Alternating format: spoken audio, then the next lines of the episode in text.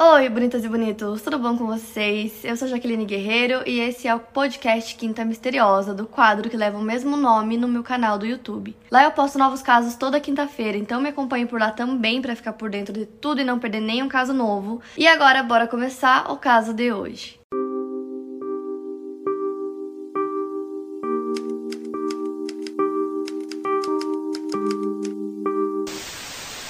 Se você, assim como eu, gosta muito desse tipo de vídeo, de casos, você com certeza já viu em algum momento, ou aqui no YouTube ou em algum site, um pedacinho ou documentário inteiro, A Ira de um Anjo, que conta a história da Beth Thomas. Vocês pediram muito para eu trazer aqui pro canal, então hoje eu vou contar a história dela para vocês. Até hoje não se sabe exatamente qual é a data de nascimento da Beth, não tem em nenhum site. Acredito que ela não tenha dito em nenhuma entrevista nem nada, porque eu não consegui encontrar, mas ela nasceu na década de 80, quando quando a Beth tinha um ano de idade, a mãe dela faleceu e deixou ela e o seu irmão Jonathan sob a tutela do pai, que abusava sexualmente das duas crianças. Médicos identificaram os abusos e depois de seis meses, lá por 1944, as crianças foram acolhidas por uma assistente social e Beth e seu irmão mais novo foram adotados. Em 1984, por Jean e Julie Tennant, um casal cristão, casados há 12 anos, eles não conseguiam ter filhos, então eles queriam muito adotar e conseguiram adotar os dois irmãos. Beth tinha dois anos de idade e seu irmão John sete meses. O casal queria muito ter filhos, então pouco tempo depois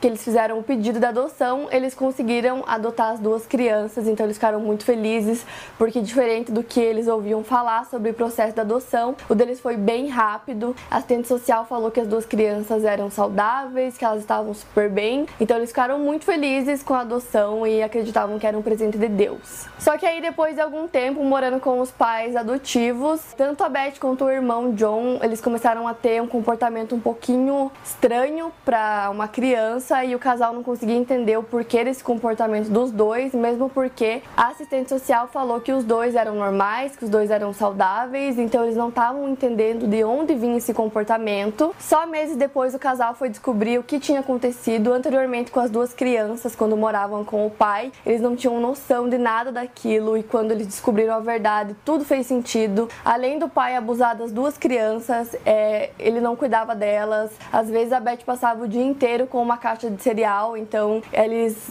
não eram alimentados corretamente. Quando a assistente social chegou na casa para pegar as duas crianças, o irmão mais novo de 7 meses, o John, ele tava no berço e o berço inteiro tava sujo, tinha urina para todo quanto é lado, sujeira e tinha um monte de caixa de leite coalhado já no quarto deles. Então, a infância, né, os primeiros anos das duas crianças foram bem difíceis. Rapidamente eles entenderam o porquê daquele comportamento estranho, né? De repente tudo fazia sentido. O pai tinha até conta que a cabeça do John era achatada atrás e ele tinha sete meses de idade quando foi adotado e ele não conseguia erguer a cabeça sozinho, ele não conseguia rolar sozinho, coisas que crianças com sete meses já conseguem fazer. E ele não conseguia porque ele nunca havia tido nenhum estímulo. Então, várias coisas e nas duas crianças não foram estimuladas e não foram desenvolvidas apropriadamente a Beth começou a ter vários pesadelos onde ela estava deitada na cama, um homem entrava no quarto dela e caía em cima dela, machucando ela. Ela contava isso para os pais, eles não conseguiam entender de onde estava vindo esses pesadelos que ela tinha o tempo todo.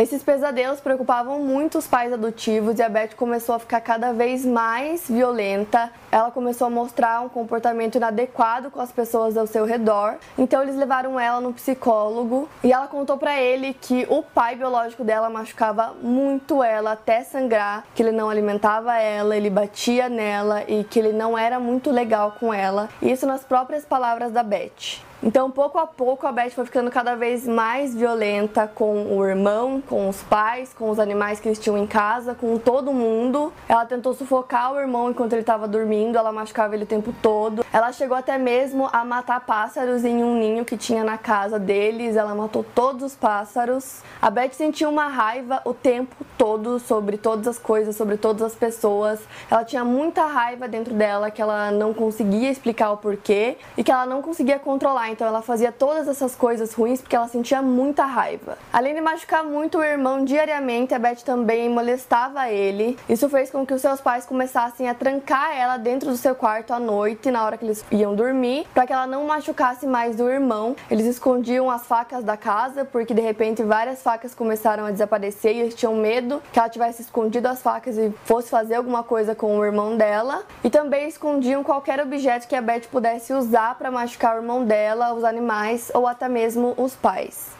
Então, depois que a Beth começou o tratamento com o psicólogo, os pais começaram a entender o comportamento dela e de onde toda essa raiva vinha, que era fruto de todas as coisas que ela passou com o pai biológico. Então, ela começou o seu tratamento, começou a fazer terapia e nessa época ela tinha 6 anos de idade. O psicólogo Dr. Ken Magid ele é especializado em tratamento de crianças vítimas de abuso sexual e traumatizadas nos primeiros anos de vida, que não conseguem se relacionar com outras pessoas, que não conseguem amar amar ou aceitar o amor. Como depois da morte da mãe, a Beth e o irmão eles foram largados pelo pai em casa, ele não cuidava das crianças, eles nunca é, entenderam amor, eles nunca desenvolveram amor ou afeto, nem mesmo confiança por ninguém. Então, no irmão John, ele também sofreu alguns traumas na infância, só que na Beth isso é, desenvolveu de uma forma bem pior, bem mais forte nela. Então, o psicólogo gravava fitas durante as sessões que ele tinha com a Beth, ele fazia várias perguntas para ela para conseguir entender tudo que estava passando na cabeça dela, de onde vinha toda a raiva, o porquê que ela descontava essa raiva nas pessoas que gostavam dela, que cuidavam dela. Então tem uma hora que ele pergunta para ela o que ela faria se ela não fosse trancada no quarto todo dia à noite, e ela diz que ela iria até a cozinha, pegaria uma faca e ela esfaquearia o irmão e os pais até a morte. Ela disse que queria que o irmão e os pais morressem porque ela foi tão machucada que ela não queria ficar perto das pessoas. Por conta do abuso sexual que a Beth sofreu do pai quando ainda era muito pequena, ela começou a ter um comportamento sexual inapropriado. Ela se masturbava constantemente, às vezes em público, sem entender que isso era errado. Em algumas ocasiões, o fazia até sangrar, então os pais levavam ela às pressas para o hospital. Eles tentaram explicar para ela inúmeras vezes que ela não podia fazer isso em locais públicos, que ela estava se machucando por fazer isso todos os dias, várias vezes por dia, mas ela não conseguia entender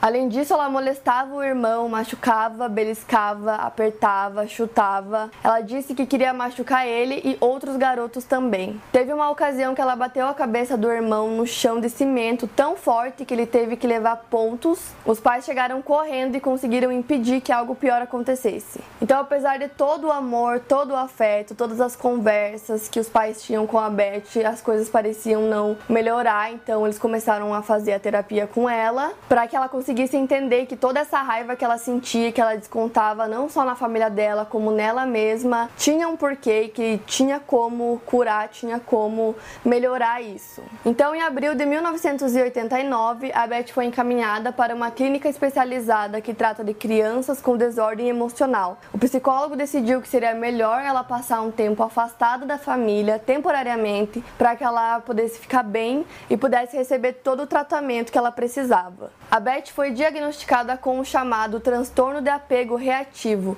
É um severo distúrbio psicológico que afeta crianças e bebês. A principal característica desse transtorno é a falta de sociabilidade e empatia, uma interação social inadequada com o início antes dos 5 anos de idade e associada ao recebimento de cuidados. Por conta da sua condição, desde muito nova, a Beth não conseguia sentir amor, ela não conseguia se relacionar com as pessoas, não conseguia sentir afeto, não conseguia confiar em ninguém. Então ela era incapaz de se relacionar com qualquer pessoa ou até mesmo criar vínculo com as pessoas. Então nessa clínica que ela foi mandada, é, tinham muitos profissionais e eles controlavam 100% da situação. Então tudo que fosse feito lá tinha que pedir antes. Então se ela quisesse no banheiro, ela tinha que pedir. Se ela quisesse tomar água, ela tinha que pedir. Então eles controlavam 100% a situação para conseguir fazer com que ela entendesse todas essas coisas que ela fazia que eram erradas, que ela não conseguia entender que era errado e também para ela aprender é, a respeitar os pais, para ela aprender a ouvir o que eles falam e confiar neles, que era uma coisa que ela não conseguia. Então, nessa clínica, os profissionais reconstruíam tudo aquilo que foi destruído nas crianças. Eles reconstroem a autoestima, elas aprendem a se relacionar, aprendem valores, aprendem sobre seus sentimentos. Depois de alguns meses fazendo tratamento na clínica, a Beth já começou a mostrar vários sinais de melhora. Ela desenvolveu o sentido de certo e errado, que era uma coisa que ela não conseguia entender antes. Ela aprendeu a obedecer, ela aprendeu a gostar de si mesma, porque ela tinha tanta raiva que ela descontava todo esse sentimento nela, se machucando. Então ela começou a aprender a gostar de si mesma, começou a responder afeição, ela parou de machucar outras crianças. Ela fez amizade com outras crianças da clínica e também com crianças da escola e da igreja, então ela conseguiu finalmente começar a se relacionar com outras pessoas. Então agora toda vez que ela fazia algo errado ou algo de ruim, ela conseguia entender que aquilo era ruim, ela se sentia mal por isso. Então ela não tinha consciência nenhuma disso, ela não se sentia mal toda vez que ela machucava os irmãos ou a família ou animais. Então Betty Thomas foi chamada em 1989 de Child of Rage em um documentário da HBO que foi traduzido aqui no Brasil para A Ira de um Anjo. A última entrevista da Betty para o documentário foi em dezembro de 1989. A Betty fez terapia por muitos anos para conseguir superar todos os traumas vividos na infância. Atualmente ela tem uma vida normal, ela é enfermeira e faz palestras sobre métodos de criação dos filhos e sobre a terapia do apego. As suas realizações profissionais lhe renderam vários prêmios e a tornaram uma mulher muito bem sucedida. Além disso, ela tem um ótimo relacionamento com os seus colegas de trabalho e com a sua família. Então a história da Beth faz a gente refletir como é importante os primeiros anos de vida, como a criação é extremamente importante no desenvolvimento de qualquer pessoa. Então, tudo aquilo que ela fazia, tudo aquilo que ela pensava, que eram coisas muito ruins para uma criança tão nova, ela tinha seis anos de idade na época que começaram a filmar o documentário.